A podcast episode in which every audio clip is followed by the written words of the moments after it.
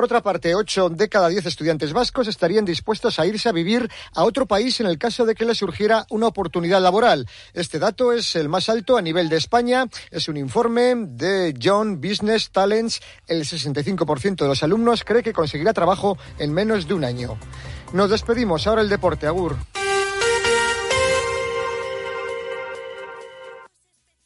Onda Cero.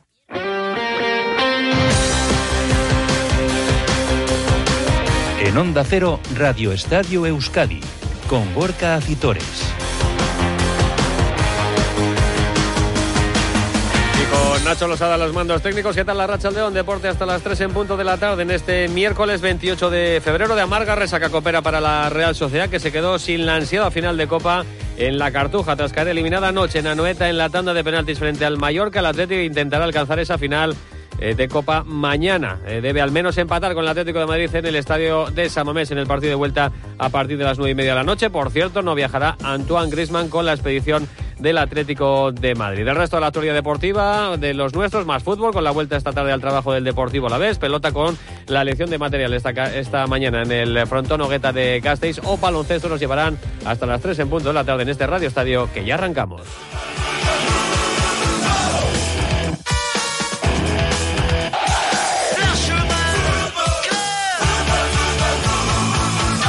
Arrancamos con fútbol, este Radio Estadio Euskadi, nos vamos hasta Donostia, hacia San Sebastián. Íñigo Taberna, ¿qué tal la Racha León? Hola, ¿qué tal Gorka León? Bueno, eh, ¿cómo ha sido el día después de ese mazazo de, anoche? Horas después, podríamos decir, porque el partido prácticamente acabó de, de, madrugada con esa tanda de penaltis en San Sebastián y en Guipúzcoa después de la eliminación de la Real Sociedad. Pues podemos decir, Gorka, que la de ayer pasará la historia de la Real como una de las noches más tristes, ¿no?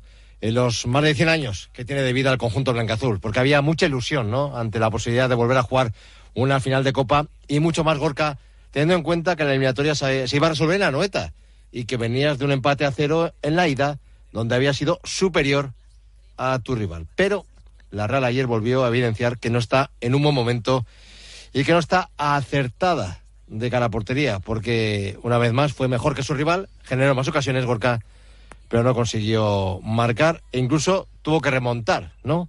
Con ese gol de Guillo González al comienzo de, la segunda parte. Y qué decir, ¿no?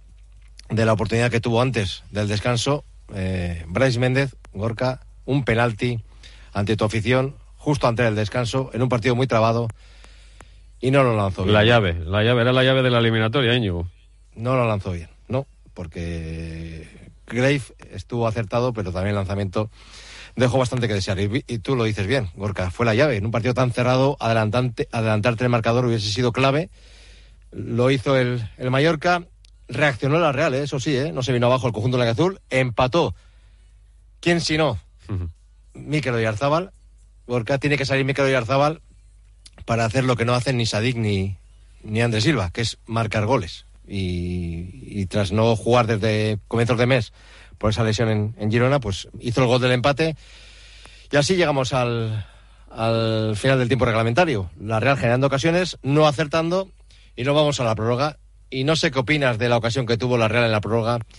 Ese balón de esa doble Tierney, ese remate, ese, sí, esa doble ocasión, pero sobre todo ese remate, ¿no? De Tierney, que saca Samu Costa y yo ya he visto vídeos, ¿no? Donde parece que podría haber gol fantasma, ¿no? Mira, Íñigo, eh, parezca lo que parezca, para bien o para mal, para interés de la Real Sociedad, del Mallorca o de quien sea, lo que no es de recibo es que en el año 2024 la mayor tecnología del mundo del fútbol, que es la del gol, eh, que cuesta un dinero, eh, no esté en la liga ni en el fútbol español, ni en la liga ni en, la copa, porque eh, no se quiere destinar cierto dinero a tener esa tecnología, que es la que realmente eh, certifica si el balón ha traspasado o no ha traspasado una línea porque no deja de ser un chip y vibra en el brazalete del colegiado. Podemos tener VAR, podemos no tenerlo, podemos discutir del VAR para bien o para mal en cada una de las acciones que eh, se tiran las líneas de aquella forma, eh, que depende del frame que cojas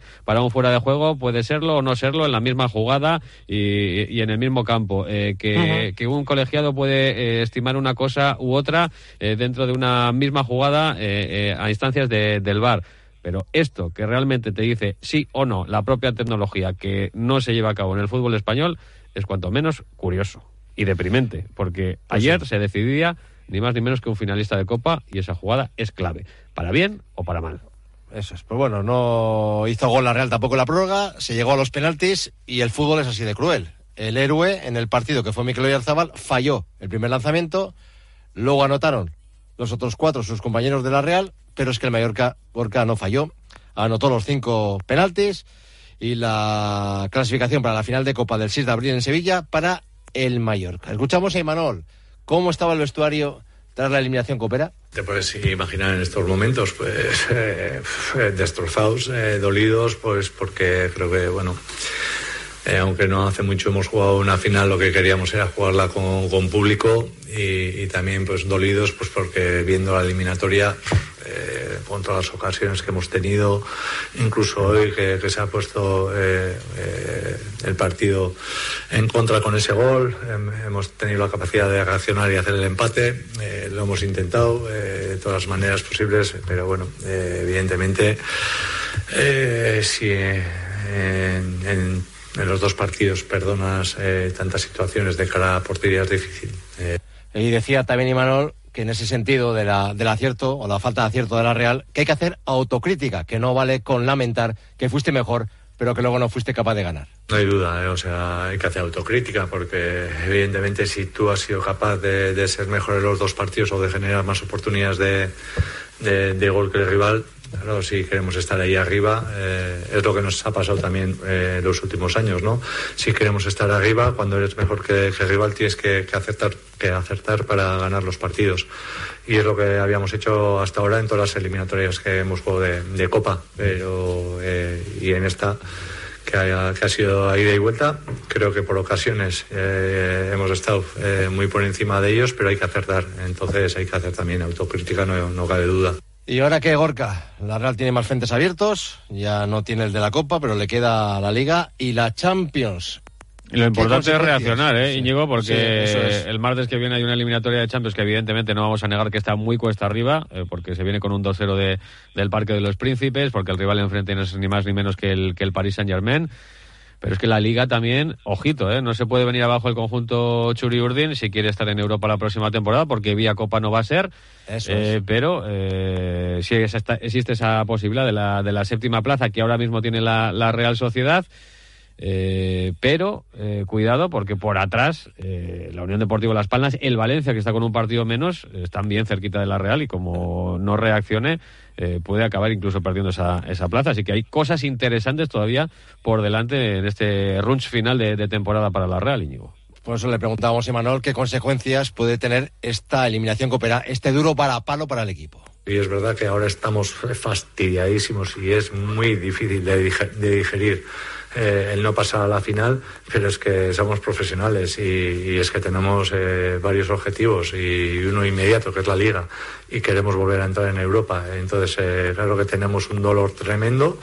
Eh, porque lo que queríamos era jugar la, la, final con nuestros aficionados, que pudieran disfrutar de, una final con nosotros allí en, la Cartuja. Eh, bueno, no ha podido ser. Lo hemos, eh, creo que, lo intentamos en el partido de ida, en el de vuelta.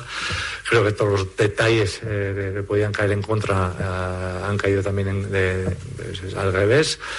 Eh, levantar la cabeza eh, y además desde mañana, porque es que ya afrontamos un partido complicado en, en Sevilla este fin de semana. El sábado a las 2, Gorka ese partido contra el Sevilla, el equipo ya entrenado hoy al mediodía y terminamos como siempre, recordamos cómo va el trofeo Ducha ya, donde premiamos al mejor jugador de la Real de la temporada, sin contar los votos de hoy. 67 para Zubeldía, 64 para Remiro. En Ducha ya son especialistas en cambiar tu bañera por un plato de ducha en tan solo una jornada de trabajo. Llámales al 943 44 46 60 o visita su página web duchaya.com. Gracias, Íñigo. Decepción en San Sebastián, en Guipúzcoa. Ilusión que se mantiene de momento en Vizcaya y en el entorno del Atleti por la semifinal. El partido de vuelta que debe afrontar mañana a las nueve y media en San Messi ante el Atlético de Madrid el conjunto rojo y blanco que va a entrenar esta tarde a puerta cerrada. Eh, ilusión que también tenían esta mañana en las taquillas de San Mes aficionados que han pasado más de un día a la intemperie haciendo cola para los eh, abonos o los carnés que liberaran algunos socios. Han sido muy poquitas y se han puesto a la venta esta misma mañana y hemos estado con alguno de ellos. Bueno, aquí están.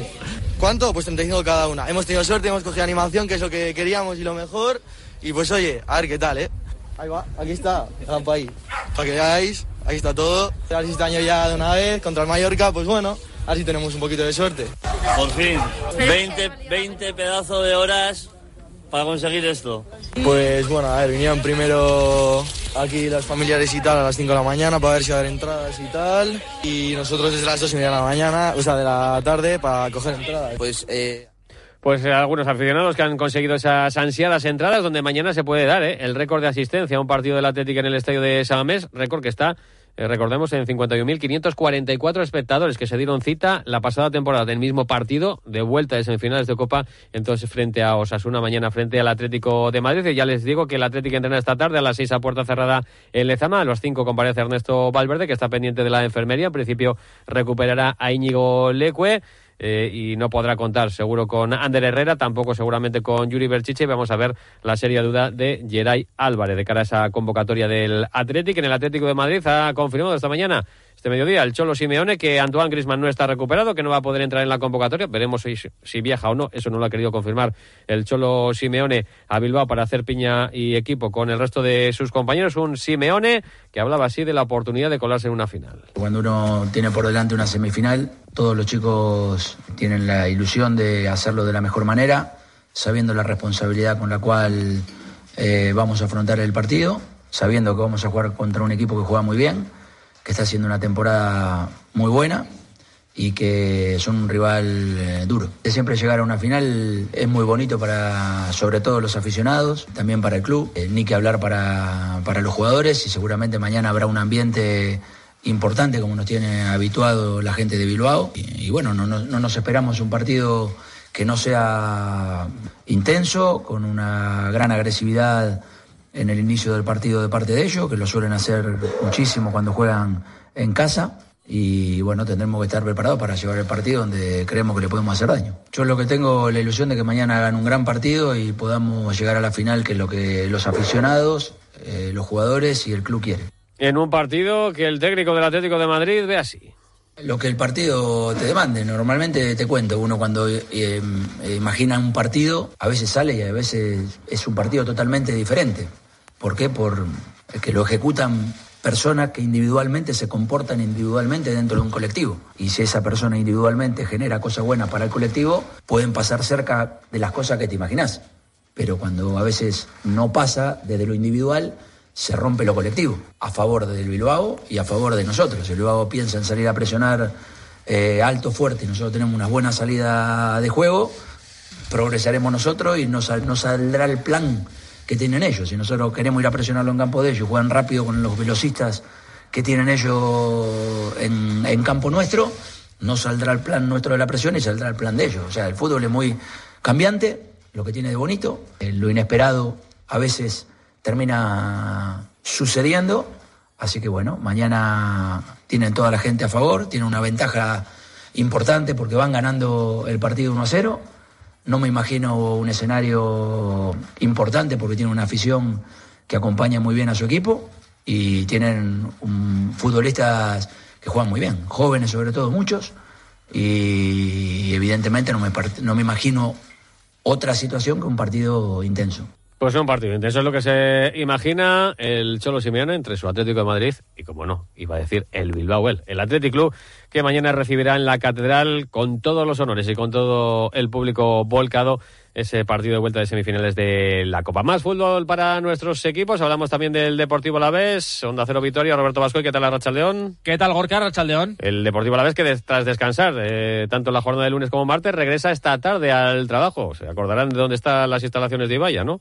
Pues alguno igual no, porque ha estado de vacaciones por ahí, han colgado fotos en las redes sociales, alguno ha estado por París y han visitado otras eh, ciudades y bueno, pues se han desconectado un poco. La situación en Vitoria es bastante tranquila con el equipo con 11 puntos sobre el descenso. Es verdad que lleva cuatro jornadas sin ganar, con una derrota contra el Barcelona y tres empates de forma consecutiva, pero las sensaciones no están siendo eh, malas. Es verdad que el otro día el Mallorca le pasó por encima, sobre todo la primera parte, pero el equipo está bastante relajado. Es verdad que ahora juega el lunes en el Sadar y después contra el Rayo Vallecano y luego ya un calendario muy muy complicado, así que el equipo quiere hacer los deberes cuanto antes para asegurarse su permanencia en la máxima categoría un curso más. Cara al encuentro del eh, lunes en Pamplona, en principio la única baja es la conocida de larga duración de Sellar hasta final de temporada y la de Luis García Plaza, que tras ser expulsado contra el Mallorca no podrá sentarse en el banquillo, lo hará en la grada. El resto están todos disponibles a la espera de cómo vaya la semana. En el conjunto rojillo sí que hay varias eh, dudas. Hoy Juan Cruz ya ha trabajado con el grupo, pero Arnaiz y Rubén Peña siguen con su recuperación. Raúl García de Aro está al margen por una contusión en el tobillo derecho que se produjo contra Las Palmas y es eh, duda. Y ante Budimir, el delantero centro titular, el killer de Osasuna, se fracturó el maxilar derecho y pues prácticamente está eh, descartado para jugar contra el Alavés, mientras que Areso y Mújica están al margen, pero por carga de trabajo. En principio los dos podrán estar. Un Alavés que mañana volverá a trabajar cara a ese duelo donde, insisto, Gorka querrá cerrar prácticamente ya la permanencia. Gracias, Robert. No te retires, que vuelta de pausa hablamos de pelota. El envío de Burfaxes ahora es mucho más cómodo, rápido y económico con notificados.com. Con notificados.com envíe Burfaxes a través de Internet cómodamente desde su ordenador, con la máxima seguridad y validez legal, 10 años de plazo para acuse de recibo y testimonio notarial de certificación de contenido. Notificados.com. Burfax online postal y electrónico. Sintonía de pelota porque esta mañana se ha celebrado en el Obeta Gasteiztarra la elección de material de cara a ese segundo partido de la primera jornada del campeonato parejas que se va a jugar el domingo y que va a medir Altuna y Martija frente a Pello Echeverría y Zabaleta. Robert, ayer hubo polémica con el material, hoy qué tal ha ido la elección. Bien, todo muy tranquilo. Es verdad que Logueta es un frontón particular, con un frontis que escupe mucho la pelota, pero los cuatro pelotaris se han quedado bastante satisfechos con las pelotas que había en el eh, cestaño y nada que ver con la rajada ayer de Jaca y María Currena, que estuvieron muy molestos en el eh, con eh, las pelotas que había, sobre todo con algunas de ellas elegida por la pareja Artola e Imaz. Hoy mucha satisfacción y por lo tanto hemos hablado de cómo llegan físicamente los cuatro pelotaris al encuentro. En primer lugar, hemos hablado con Joaquín Altuna. Se ha perdido seis encuentros de la primera fase por eh, lesión. Y así se encuentra el eh, de Ahmed Keita, la gran estrella ahora mismo en eh, la pelota cara a la cita en el recinto Gasteiztarra. Joaquín, ¿con qué sensaciones llegáis al partido? Bien, a tope, con muchas ganas y, con toda la ilusión del mundo. Un partido difícil, pero me veo con opciones, nos vemos con, con opciones y, con muchas ganas. Hemos llegado, que no es poco. Al final, cuando llegas, es importante también cómo llegas, pero bueno, llegamos sin molestias, con, con buenas sensaciones y, bueno, estaba claro que teníamos que crecer porque estuvimos ahí en la cola y todo lo que hiciésemos, lo teníamos que hacer para arriba y, bueno, creo que los dos llegamos en un, buen momento y las otras tres parejas son muy buenas, muy competitivas y creo que no valdrá con, con hacer dos partidos buenos. Creo que la pareja que, que, haga un partido malo de tres partidos, creo que lo va a pagar. Muchas veces está pasando en las últimas liguillas y, y creo que será importante. Sigamos por detrás también, intentar sufrir, estar en la cancha y, y nunca sabes al final de la liguilla los tanteos también cómo van a ser y, será importante ir tanto tanto y, a luchar en los tres partidos. Al lado de Joaquín Altuna estará Julen Martija, ha hecho un eh, fantástico, una fantástica primera fase de campeonato y reconoce que llega bien. Sí, la verdad que la segunda vuelta eh, diría que estoy jugando muy a gusto. He tenido algún partido que otro igual más bajo, pero la verdad que las sensaciones están siendo muy buenas. Me sale bien de la mano, estoy con confianza y la verdad que estoy disfrutando. Y cuando estás así, pues se ve todo de otra manera, ¿no? Entonces, la verdad que llego bien, con confianza y a ver si puedo demostrarlo el domingo. Siempre dicen que el punto más importante es el segundo, pero yo creo que el primero es importantísimo. Al final, si empiezas a seguir al principio un poco de ventaja que nos vendrá bien. ¿Las cuatro parejas ves alguna por encima? ¿Crees que estáis todas igual? Bueno, sí que eh, al final los que están en semifinales directos pues son parejas que han jugado la liguilla mejor, ¿no? Por algo están directamente clasificados, pero la verdad que todo empieza de nuevo en semifinales y lo que digo, aquí ya las cuatro parejas somos iguales, que aquí puede dar cualquiera una sorpresa, entonces pues diría que las cuatro parejas estamos para jugar y, aquí empieza todo de cero. En la pareja rival escuchamos a José Javier Zabaleta, llega con algunas eh, molestias, así se encuentra. Bien, bueno, pues hasta esta semana no había entrenado así a parejas, ayer estuvimos aquí en este mismo frontón un buen rato eh, junto a mi compañero y, la verdad que bueno, me quedé, me quedé contento. Sí, con bastantes menos dudas que, los últimos días, por lo menos, ¿no? Y, como te digo, ayer eh, con el entrenamiento que hice me quedé a gusto, Mañana entrenaremos también otro poco y, y bueno, a ver si mañana también me quedo con, con, las buenas sensaciones que me quedé ayer. Bien, yo creo que, que estamos jugando a gusto el uno con el otro, es importante, siempre se dice, pero, pero bueno, hablamos entre, entre nosotros mucho, entre semana. Eh, eh, vaya bien el partido, vaya mal, eh, nos animamos, nos apoyamos mucho mutuamente y, y, bueno, yo creo que eso es bueno. Bueno, Gorka, pues en próximos días escucharemos a Pello Echeverría, pero la noticia es que no ha habido problemas con la elección. Gracias, Robert. Además, en baloncesto, el Vasconia viaja mañana a Estambul para jugar el viernes Euroliga a las 7 menos cuarto frente al Fenerbahce. Por cierto, que Budcoa Basket ha hecho oficial el fichaje del exterior Pavel Sapko, que llega cedido del Vasconia hasta final de temporada y que renovaba recientemente su contrato con el conjunto vasconista hasta 2028. Así llegamos a las 3. Señales horarias se quedan con la información. Buena tarde, Agur.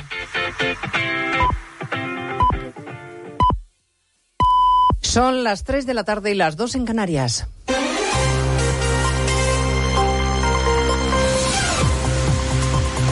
Noticias en Onda Cero.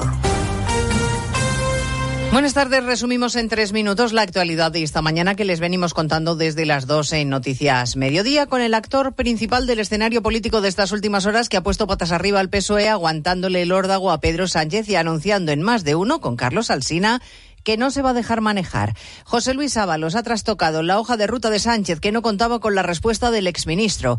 No va a quedarse callado con la suspensión cautelar de militancia del Partido Socialista, va a presentar alegaciones porque insiste en que no es un corrupto y que no está acusado ni imputado de nada. Cree que la respuesta de la dirección de su partido no es justicia, es un escarmiento. El Partido Socialista ahí actúa con una cierta impulsividad y quiere demostrar que no es como el Partido Popular, que va mucho más allá y dice, bueno, pues en, en, mi caso, en el caso del Partido Popular, oye, los detenemos en la cárcel. Pero si son socialistas, los fusilamos. Es un poco porque somos más exigentes, ¿no? Demostrar que hay una mayor autoexigencia. Pero ¿esto cuál es el límite? Es decir, estos gestos, ¿a dónde nos llevan? Porque es un populismo justiciero, pero eso no es justicia. Populismo justiciero que no justicia, dice Ábalos, al que ya ha contestado el secretario de organización del Partido Socialista, Santos Cerdán. Cree que es libre de recurrir la suspensión de militancia, pero le recuerda que el partido ya ha hecho lo que tenía que hacer. El partido ya respondió ayer. Mandamos nuestra resolución y no vamos a entrar más al juego, ¿vale? Y a mí lo que me parece es la resolución que hizo ayer el partido, donde le comunicamos eh, su expediente. Él tiene ahora para recurrir y, y nada más. Hoy Ábalos no ha ocupado su escaño en el grupo mixto del Congreso, pero igualmente ha sido el foco que ha atraído toda la atención en la sesión de control con ofensiva del Partido Popular a Sánchez y a sus ministros. Esta trama surge en la cabeza de su partido, está instalada en el corazón de su gobierno. La caída en desgracia del señor Ábalos no le protege, señor Sánchez, le desnuda. Todo su paso por el Ministerio del Interior, señor ministro, es para enmarcar. ¿Por qué contrató ese suministro con la empresa Soluciones de Gestión? ¿Quién le recomendó esta empresa, señor ministro? Decían que venían a acabar con la corrupción y están enterrados en el fango más asqueroso de la corrupción política. Se aprovecharon de una pandemia directamente para robar miembros de su partido, compañeros de esa bancada, que algunos están presentes aquí y que serán investigados por la justicia. En otro parlamento en Estrasburgo se ha vivido esta mañana un emotivo momento cuando la viuda de Alexei Navalny, Julia Navalnaya, ha intervenido en el Pleno pidiendo a Europa que investigue la muerte